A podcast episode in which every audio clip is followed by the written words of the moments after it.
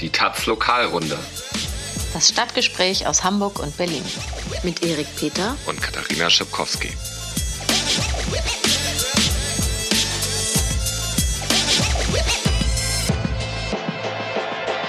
Jo, moin, ihr hört eine neue Folge der Lokalrunde. Mittlerweile könnt ihr uns auch bei Spotify und iTunes hören und in diversen handelsüblichen Podcast-Apps.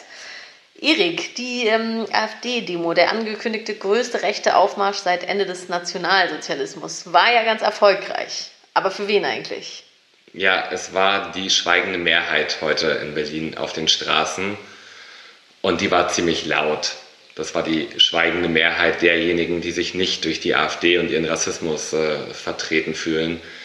Und die sind äh, vermutlich, weil die Berliner Clubs gerufen haben, in Massen auf die Straßen geströmt. Also die Zahlen gehen bis zu 72.000 Menschen, die dort heute gegen die AfD demonstriert haben. Und bei der AfD selbst, die wollten 12.000 werden, waren, und auch da sind die Zahlen sehr unterschiedlich, zwischen 2.000 und 5.000 Menschen ähm, unterwegs. Und man muss sagen, das ist für Berlin, wo es oft sehr schwierig ist, Menschen auf die Straße zu kriegen, um gegen rechts zu demonstrieren, ist das ein Riesenerfolg. Mhm, also Techno zieht alle auf die Straßen, kann man so festhalten. Absolut.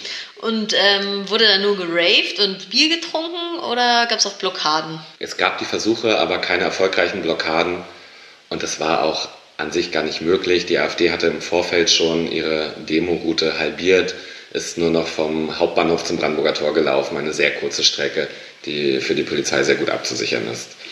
Und äh, das ist im Endeffekt auch egal. In Berlin haben so viele Leute gegen rechts demonstriert wie seit sehr, sehr vielen Jahren nicht mehr. Und sag mal du, in Hamburg äh, steht auch eine größere Demo ins Haus. Genau, ja, ganz so groß wird sie wahrscheinlich nicht. Ähm, ist der Mietenmove, der am nächsten Sonntag stattfinden soll, also am 2. Juni. Also eine Mietendemo gegen die verfehlte Stadtentwicklungs- und Wohnraumpolitik des rot-grünen Senats in Hamburg. Also versucht ihr ein bisschen nachzuholen, was wir hier vor ein paar Wochen hatten, die große Mietenwahnsinn-Demo. Ey, wir, in Hamburg waren wir zuerst mit den ganzen Mietraum Mietprotesten. Aber ja, es hatte jetzt lange keine Konjunktur mehr und ähm, ja, also G20 hat vielleicht auch so die Linke thematisch ein bisschen lahmgelegt jetzt für zwei Jahre. Jetzt hat man mal wieder Zeit für andere Themen.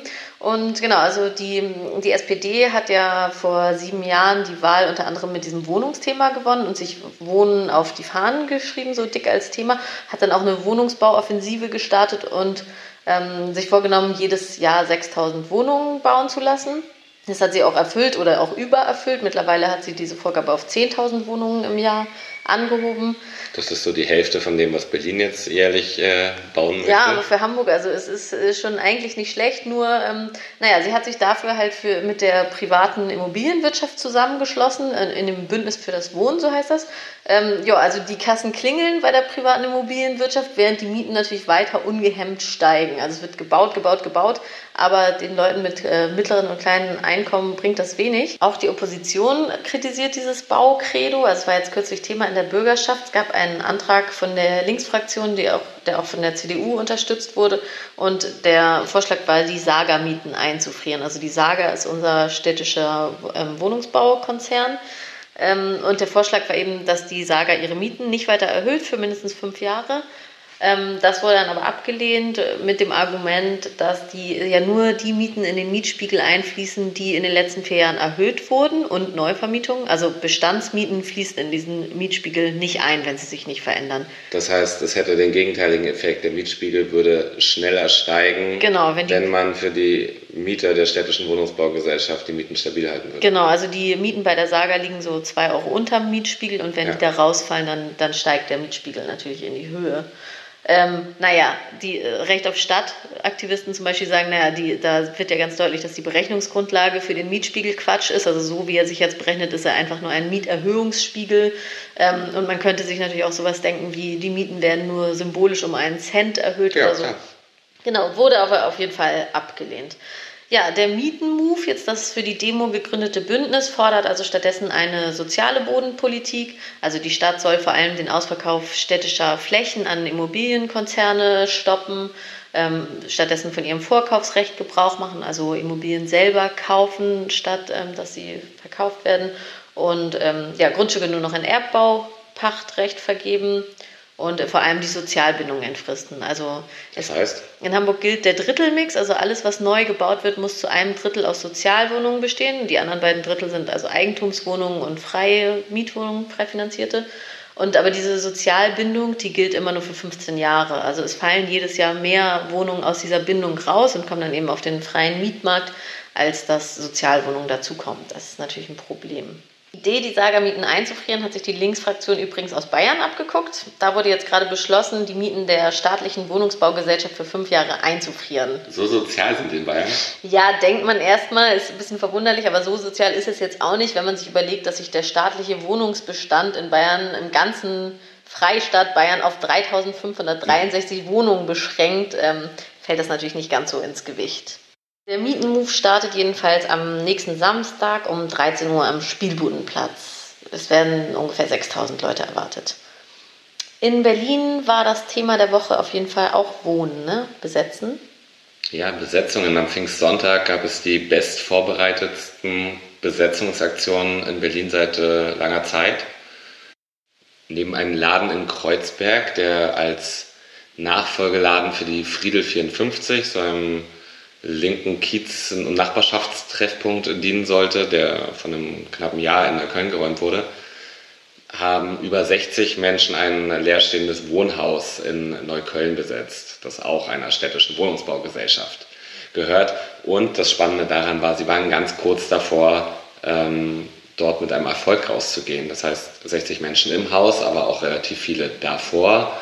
Und die haben dort auf der Straße direkte Verhandlungen geführt mit dem Chef der Wohnungsbaugesellschaft, mit dem linken Staatssekretär für Wohnen und äh, hatten das Angebot, dieses Haus als selbstverwaltetes Haus übernehmen zu können. Und was mit ist dann schiefgegangen? halbwegs günstigen Mieten. Sie waren noch dabei, dieses Angebot an die Leute im Haus ranzutragen und mit ihnen darüber zu diskutieren.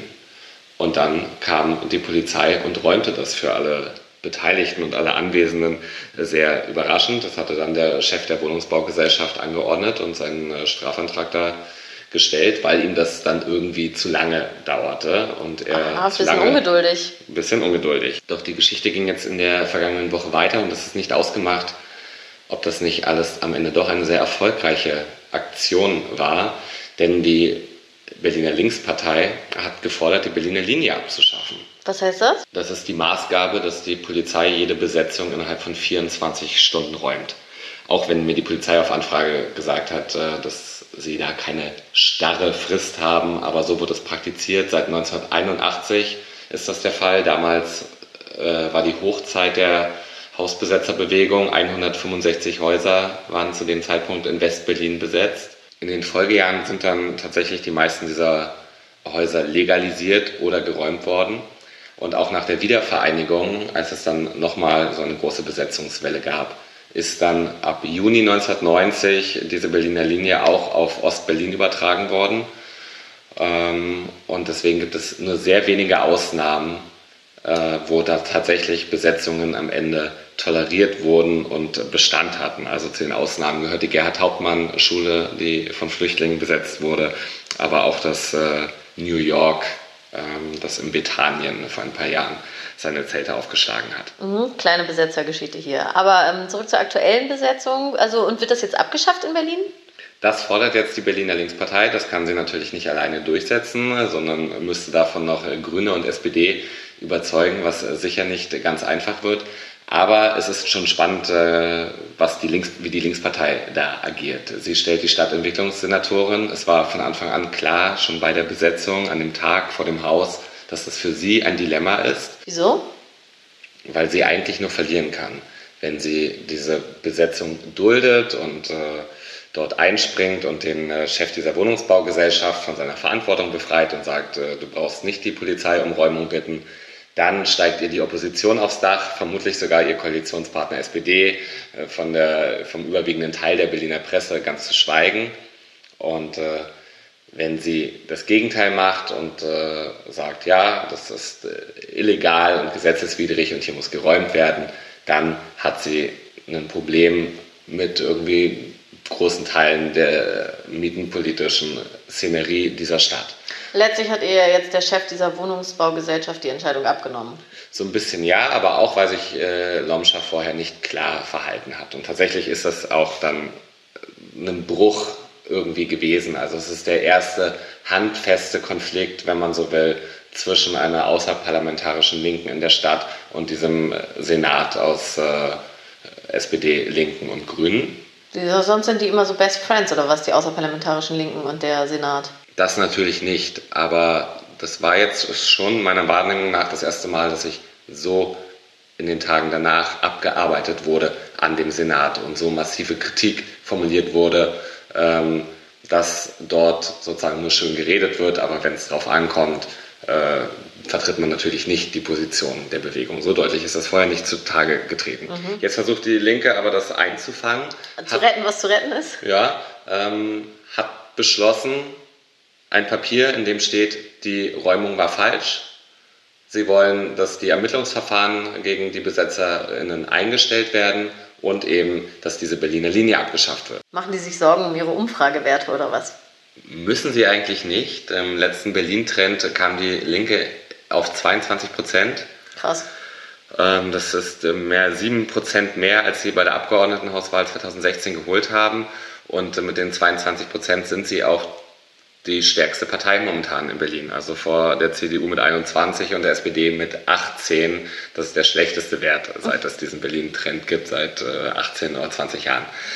Nicht ähm, von daher, da stehen sie an sich ganz gut da und wie sich das jetzt entwickelt mit der, mit der Bewegung, das kann man vielleicht am nächsten Samstag nochmal sehen. Da lädt die Partei nämlich ein zu einem stadt- und mietenpolitischen Ratschlag.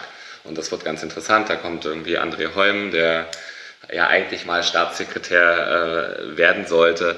Aber da kommt auch die Senatorin Lomscher und äh, der Initiator, einer der Initiatoren von dem Volksentscheid äh, zur Enteignung der deutschen Wohnen. Da kommt also ganz viel Bewegung und äh, Politik zusammen und das wird ein interessanter Termin auf jeden Fall. Mhm. Ich schätze mal, man kann davon bei euch in der Berliner Taz lesen. Ja, selbstverständlich. Okay, bevor wir zum Schluss kommen, habe ich noch eine Good News aus Hamburg und zwar ähm, was die Polizei betrifft. What? ähm, okay, ich bin Poli gespannt. Die Polizei will sich jetzt auch in Hamburg an geltendes Recht halten und aufhören, die Uri Jallo-Transparente von den Häusern zu klauen. Was heißt das? Also Uri Jallo, ne, der ähm, Sierra Leona, der in einer Dessauer mhm. Polizeizelle gefesselt, verbrannt ist. Ähm, da gibt es ja so ganz viele Soli-Transparente, die ähm, auch in einer koordinierten Aktion vom Hafengeburtstag an viele Hamburger Wohnprojekte an die Fassade gehängt wurden. Und da stand was drauf? Da stand drauf, Uri Jallo ermordet von deutschen Polizisten. Polizisten. Auch beim Hafengeburtstag wurden diese Transparente dann von der Polizei entwendet. Ähm, ich habe dann also mal nachgefragt, auf welcher Rechtsgrundlage sie die Transparente eigentlich klaut. Und sie haben dann gesagt, ähm, in Absprache mit der Staatsanwaltschaft wegen Verdachts einer Straftat. Die Staatsanwaltschaft hat erstmal gesagt, wir haben damit überhaupt nichts zu tun. Dann habe ich wieder bei der Polizei gefragt, welche Straftat. Sie haben dann gesagt, Verdacht auf üble Nachrede. Üble Nachrede ist ein absolutes Antragsdelikt. Das heißt, es wird nicht verfolgt, wenn nicht jemand eine Anzeige stellt. Das heißt, das müssten die potenziellen Mörder der Dessauer Polizeidienststelle Genau, die müssten sagen, ähm, genau, die müssten sagen, uns wird übel nachgeredet. Ähm, haben sie aber nicht getan. Und ähm, ja, jetzt hat die Polizei also Wochen später dann auch ähm, zugegeben, dass die Rechtsgrundlage für dieses transparente Entwenden fehlt und sie es jetzt auch nicht weitermachen werden. Also, es gibt ja, noch gute Nachrichten. Hoffentlich mehr davon gibt es von uns erst übernächste Woche. Genau, wir machen eine Woche Pause.